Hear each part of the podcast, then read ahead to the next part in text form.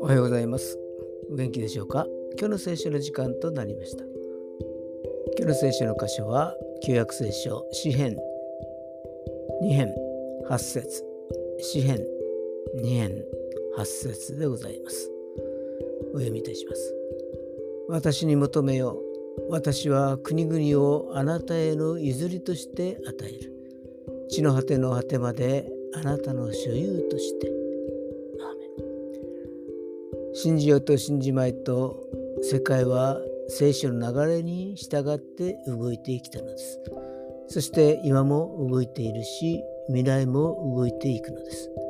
支援のテーマは神の支配のもとで世界は動いているというものです。だから私に求めようと語られるのです。あなたは私の子。私が今日あなたを産んだ。